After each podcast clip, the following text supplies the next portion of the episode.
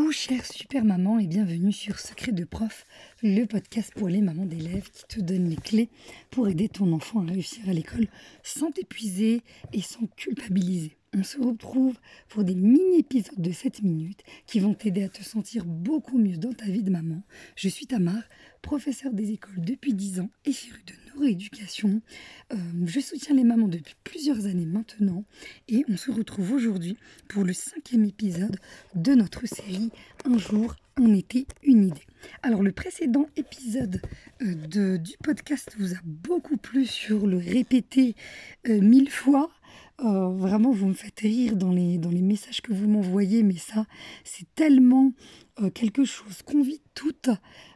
et vraiment, vos, vos, messages m'ont beaucoup fait rire et je vous remercie. merci aussi pour votre soutien. comme je l'ai dit, j'aime beaucoup la spontanéité et le naturel. Je vous remercie pour vos messages de soutien. Parce que oui, ma voix euh, était particulièrement fatiguée. La fin d'année scolaire, elle était euh, difficile pour tout le monde. Euh, parce que c'est un moment où on est tous fatigués, hein, parents, enseignants, enfants, où on sent tout ce qu'on a besoin d'aller recharger les batteries. Donc l'épisode sur répété mille fois vous a beaucoup plu.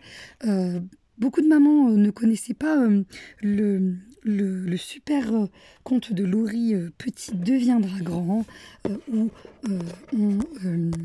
on, trouve les routines personnalisées dont je t'ai parlé dans l'épisode précédent. Et vous avez aussi beaucoup aimé le volet parler de, des fonctions exécutives de manière concrète.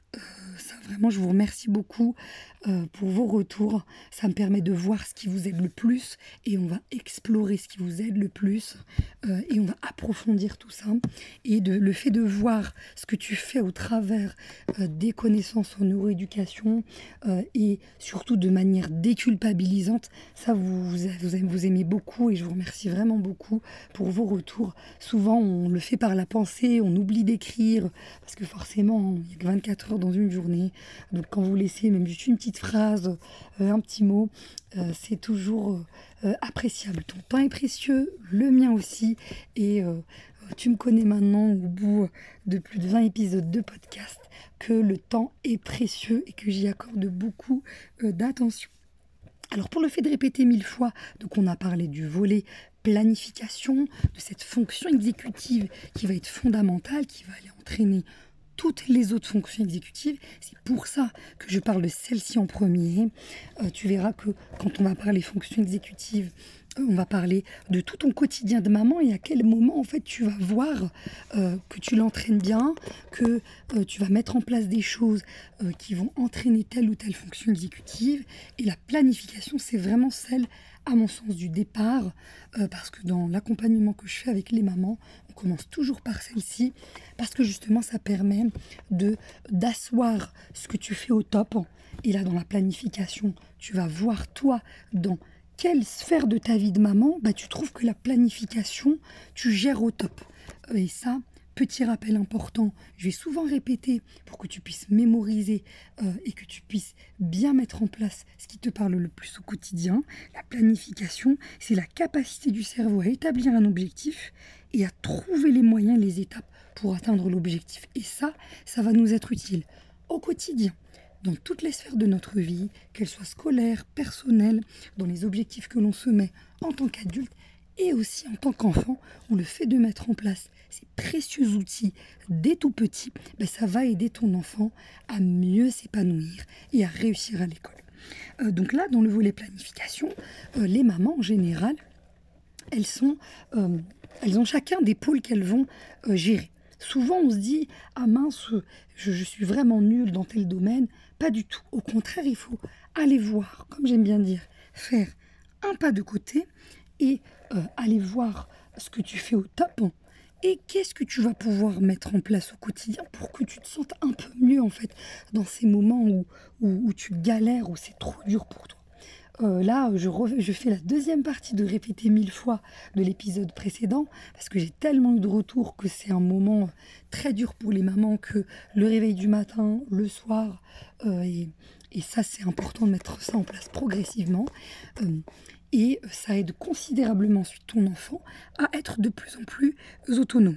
Pour les mamans en général, tu vas voir que euh, est-ce que je suis euh, particulièrement euh, forte dans la planification quand il s'agit de d'organiser ma cuisine, de m'organiser dans mes séances de sport, de m'organiser dans les fournitures de mon bureau, de m'organiser dans le pôle linge?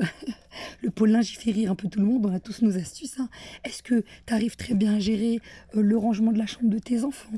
Ou est-ce que tu arrives à très bien gérer le rangement de ta voiture? Et là, je t'ai fait une liste non exhaustive où en tant que maman, d'aller voir que, ah oui, ça je gère, ça je gère, j'arrive très bien, bah, tu vas pouvoir extrapoler dans les, dans les pôles où tu te sens vraiment au bout de ta vie. Il y a une maman qui m'écrivait un jour qui me dit euh, Moi, ma voiture, c'est ma seconde maison. Elle ne ressemble à rien du tout. Elle a dit Ma maison, autant j'arrive à la garder rangée, mais alors ma voiture, c'est la fête au village des miettes. Donc, d'aller poser ce regard-là où tu vois ce que tu gères et tu vois ce qui te met en galère, bah ça va t'aider à te sentir beaucoup mieux dans ta vie de maman, où tu te dis que c'est de l'entraînement et tu mets en place progressivement ce qui te parle le plus. Donc là, pour ton petit bout de chou, de mettre en place la planification des routines, et ça, le point important, on va parler d'une autre fonction exécutive, c'est que quand on met en place une routine, il faut aussi développer sa capacité à se laisser ce degré de liberté. Bah aujourd'hui, on fait une grasse mat, on fait zéro routine, parce que ça va aller entraîner ce qu'on appelle la flexibilité dans les fonctions exécutives, dans le cerveau.